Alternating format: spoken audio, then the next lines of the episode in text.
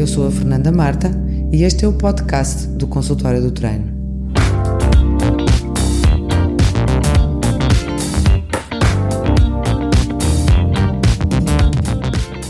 Olá, então hoje vou falar sobre o Pilates Clínico, porque ultimamente tem estado muito divulgado, procurado e recomendado. Tem vindo a ser desenvolvido e muito bem pelos colegas da área da fisioterapia mas cada vez está mais a ser utilizado pelos profissionais de exercício físico na prescrição de exercício individualizado e principalmente no treino funcional.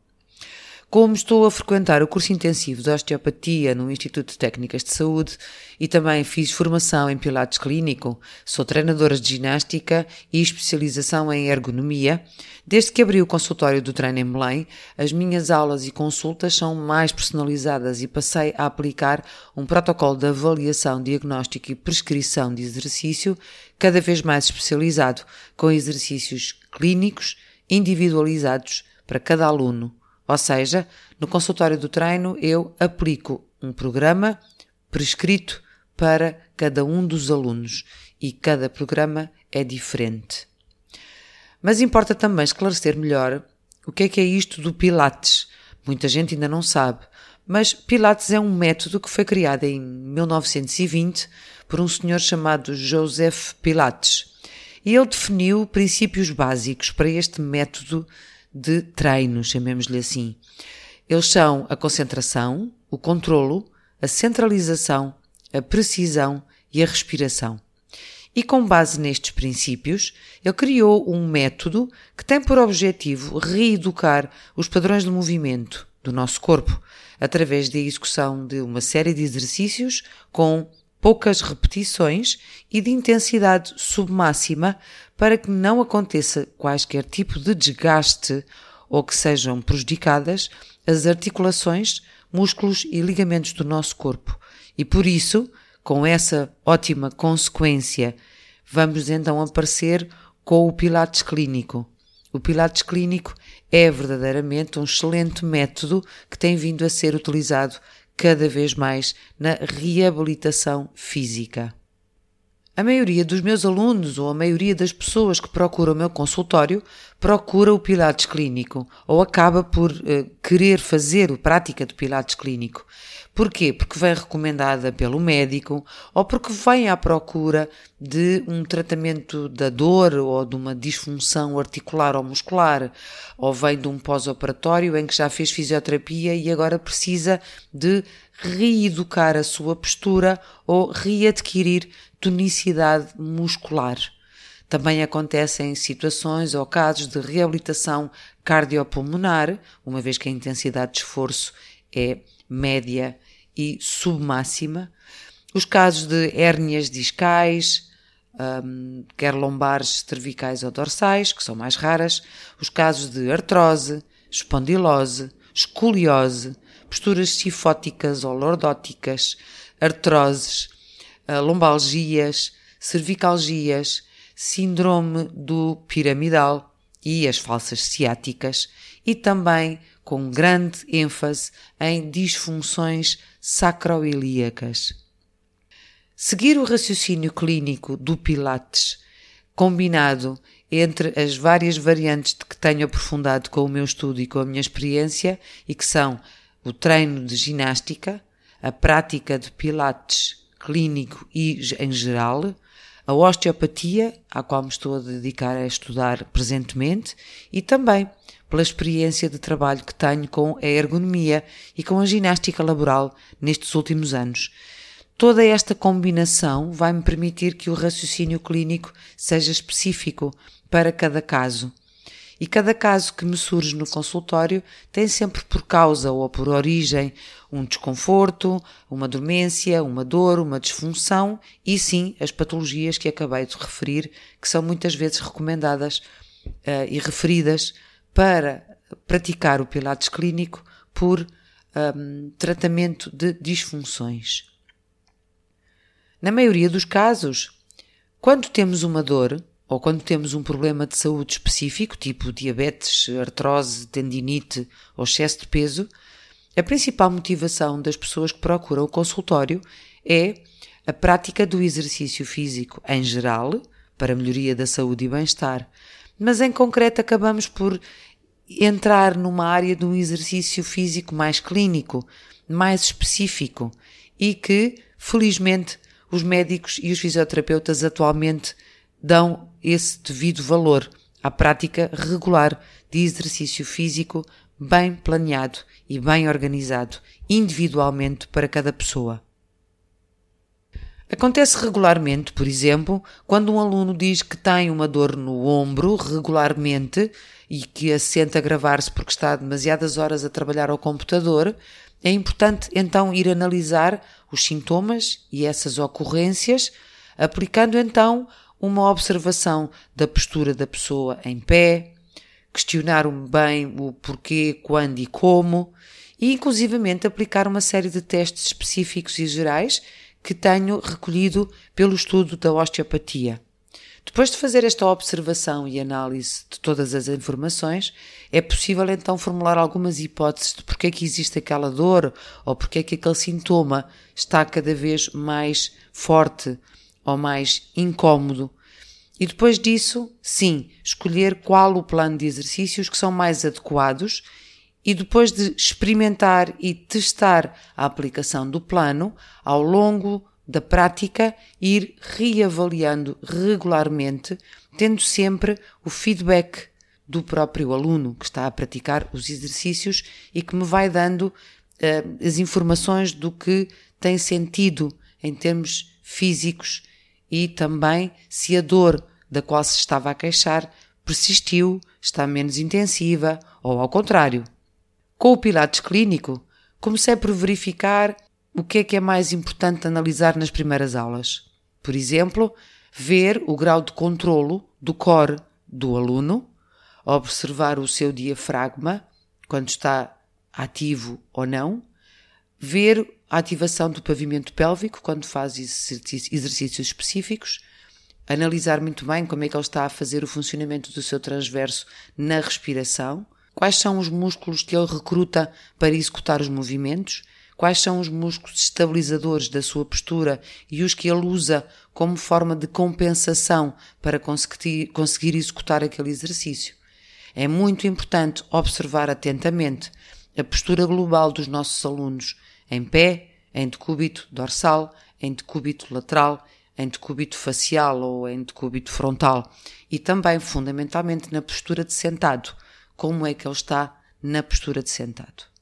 E com apenas alguns exercícios que não exigem muita mobilidade, mas que mostram o controlo ou não dos seus movimentos, vamos tentar perceber e rapidamente conseguir avaliar com cuidado e rigor o grau de mobilidade e o controlo musculo-articular que o aluno tem do seu próprio corpo. Às vezes fala-se muito na consciência corporal dos movimentos que estamos a executar. E assim, à medida que vamos avançando para a prática de exercícios de mobilidade de, da musculatura local e específica dos membros superiores, inferiores, do tronco, da parte anterior ou posterior, avançamos então do local para o global, do dentro para fora, dos músculos mais internos para os músculos mais externos ou eh, superficiais, digamos assim, para as grandes massas musculares do nosso corpo que são visíveis por fora. E a pouco e pouco vamos percebendo que vamos conseguir estabilizar a, a coluna vertebral em forma segmentar. A própria pessoa, o aluno, passa a entender como são as suas curvas anatómicas da coluna e como é que as estabiliza, segmentando-as, conhecendo melhor o que é a sua a coluna cervical, dorsal e lombar. E assim ele consegue focar-se melhor nos padrões de movimentos que tem que executar e controlar, também sempre tendo em conta os princípios fundamentais que Joseph Pilates definiu como fundamentais para esta técnica de exercício. Pois então, quando começamos um novo programa de exercícios para um novo aluno, devemos trabalhar com intensidade submáxima e preparar um treino da musculatura interna e profunda de dentro para fora, para a mais externa ou superficial e global do nosso corpo. É como construir uma base interna mais sólida, estável, com controlo, para melhor suportar externa, exterior, e assim conseguir estabilizar segmentarmente a coluna vertebral e também, muito importante, estabilidade e controlo da região lombopélvica, a tal famosa e importante articulação sacroilíaca. Uma vez que a dor altera completamente o padrão normal dos nossos movimentos ou dos movimentos do nosso corpo, porque vamos tentar compensar com uma parte do corpo para não doer noutra. Ou seja, se temos uma dor no joelho direito, vamos, por exemplo, compensar com uma ligeira e subtil elevação da bacia ou até uma pequena rotação para o outro lado ou até para o mesmo, para aliviar aquela dor que temos fixa. O que é que vai fundamentalmente acontecer? Às vezes acontece que há uma ação motora dos músculos mais profundos de defesa a essa dor, ok? Mas externamente ainda não há uma tensão muscular significativa para que se veja superficialmente que estamos com um problema musculo-articular ou com o outro qualquer tipo de lesão que nos está a provocar dor localizada naquela parte do corpo. Por outro lado, a dor também vai alterar a nossa percepção pessoal de um movimento normal. Ou seja, nós vamos compensar sem nos apercebermos que o estamos a fazer. É intuitivo compensar com uma parte do corpo para não doer noutra. Se eu tiver uma ligeira dor no calcanhar, porque usei uns sapatos novos que me magoam uh, o meu tendão daqueles, calcanhar, vou apoiar um pouco menos aquele pé do que o outro e vou andar a compensar esse incômodo e essa dor ou esse desconforto naquele pé, sobrecarregando o outro pé ou compensando com uma inclinação mais lateral do meu tronco ou da minha cintura ou até do meu ombro. Ou seja, eu vou adquirir uma postura de compensação que me vai provocar assimetrias musculo-articulares em alguma parte do meu corpo. Muitas vezes, o ponto ou a zona de dor é já uma compensação reflexa cuja origem está noutro ponto ou local do meu corpo. Eu já tinha alguma disfunção que não se manifestava externamente, sem sintomas óbvios e claros, mas que, a pouco e pouco, me foram fazer adquirir posturas e padrões de movimento anormais como forma de compensação àquela pequena dor que aparece e que desaparece de vez em quando. São posturas reflexas que eu vou assumindo como defesa e que vão provocar uma atrofia de músculos ou de uh, tensões musculares desnecessárias, compensatórias ou reflexas, mas que me vão ajudar a evitar passar por aquela dor, desconforto novamente. E portanto é muito importante descobrir qual é a origem da dor e conseguir, com essa origem muito bem identificada, reprogramar os músculos que estejam eh, relacionados com essa disfunção para que consigamos que eles readquiram, venham a adquirir a sua normal função. E é assim que o Pilates Clínico ajuda a promover uma ótima sinergia entre o sistema muscular local e o sistema muscular global do nosso corpo. Temos que tentar conseguir uma função do movimento que esteja ativa e consciente de dentro para fora do nosso corpo, porque dentro vamos conseguir mobilizar músculos mais profundos que nos vão ajudar a estabilizar e a recondicionar o nosso core central. O músculo transverso do abdominal é muito importante é um estabilizador da nossa coluna vertebral pela sua ligação com a fáscia toracolombar. Ele também controla a pressão intraabdominal. Ele contrai fundamentalmente na expiração, mantendo a pressão interna do abdômen e da bacia e da fáscia toracolombar.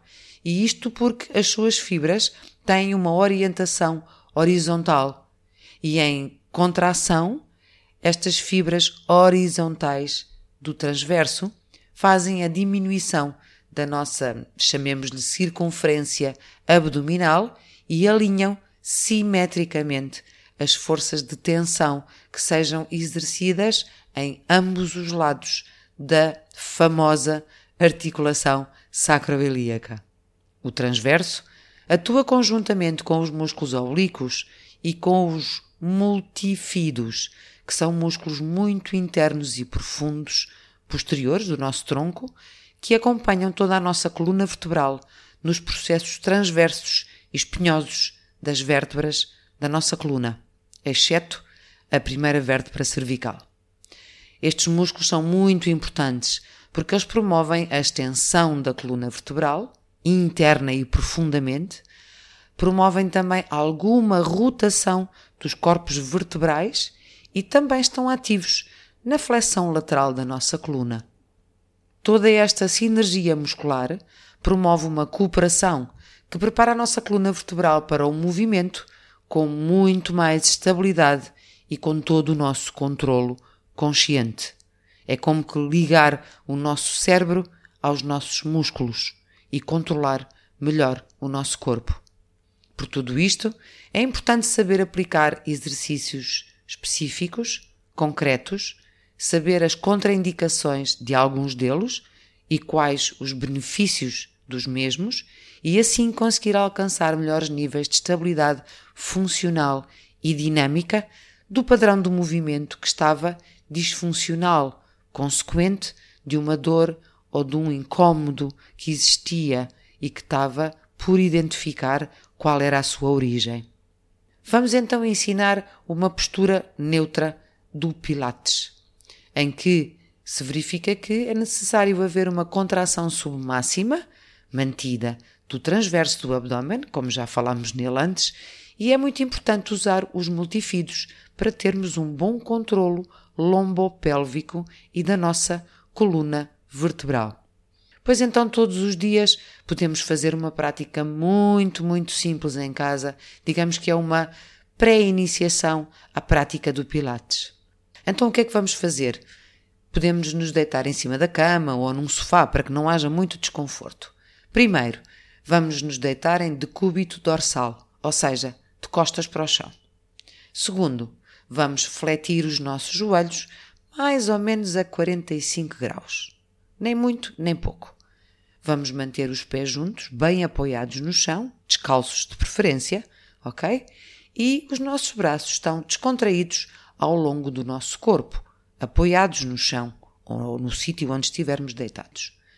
Vamos afastar os dedos dos pés entre os dois pés, ou seja, afastar o pé direito e o pé esquerdo pela ponta dos dedos dos pés e em seguida fazer o mesmo para os calcanhares, de maneira que exista um afastamento entre os pés, tornozelos, joelhos e bacia e ilíacos, todos alinhados.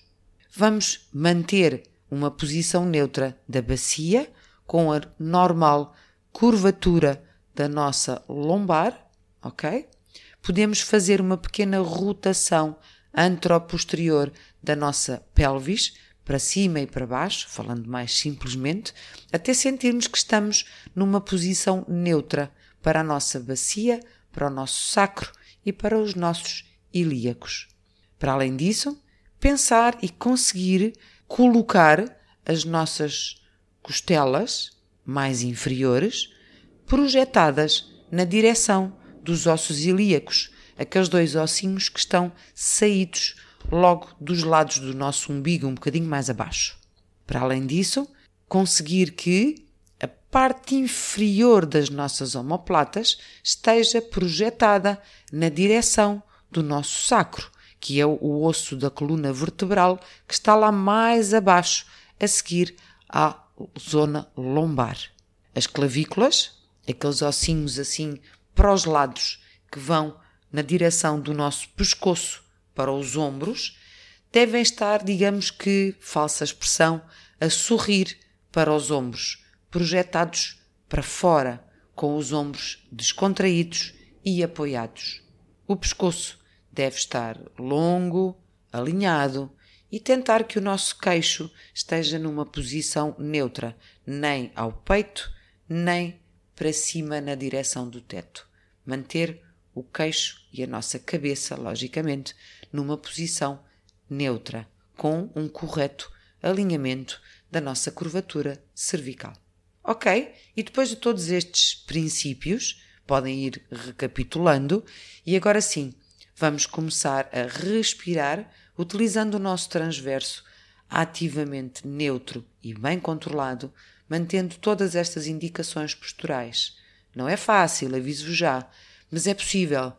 Depois de seguirem todos estes passos para terem a vossa postura neutra e apoiada no chão, usem o vosso transverso na expiração e na inspiração. Ele vai estar sempre ativo e neutro, usando-se mais na expiração, uma vez que ele é um efetivo expirador, ok? Abdominal, mas aqui vamos tentar usá-lo sempre mantido em contração submáxima para ter um bom controlo.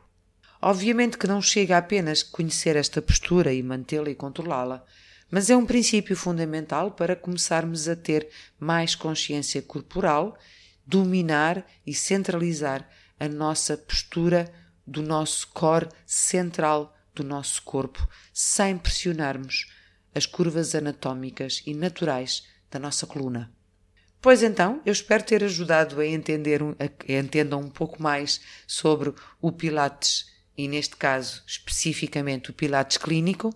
Ele é muito aconselhável para quem queira dominar e controlar os seus, em princípio, problemas musculoarticulares ou todos os outros que vos referi antes e espero que vos tenha criado alguma vontade de experimentar e de praticar Pilates com mais um, regularidade quando precisem de ajuda em termos de correção postural ou de reorganização de alguma patologia ou disfunção que tenham vindo a sentir por uh, más posturas no vosso posto de trabalho, uh, demasiado tempo sentados ao computador, um pequeno traumatismo que tenham recuperado na fisioterapia, mas que agora precisem de ganhar tonicidade muscular com boa postura, com controlo e com correção. Muito importante, procurem aulas de Pilates clínico, que pode ser no meu consultório em Belém ou em qualquer outro ginásio ou clínica que tenha esta prática, mas que se possam assegurar que são instrutores qualificados para o trabalho consciente e de grande responsabilidade que tem que ser desenvolvido. Muito obrigada e espero que continuem a ouvir os meus podcasts. Para a semana vamos mudar novamente de tema e ter mais convidados. Adeus, até para a semana.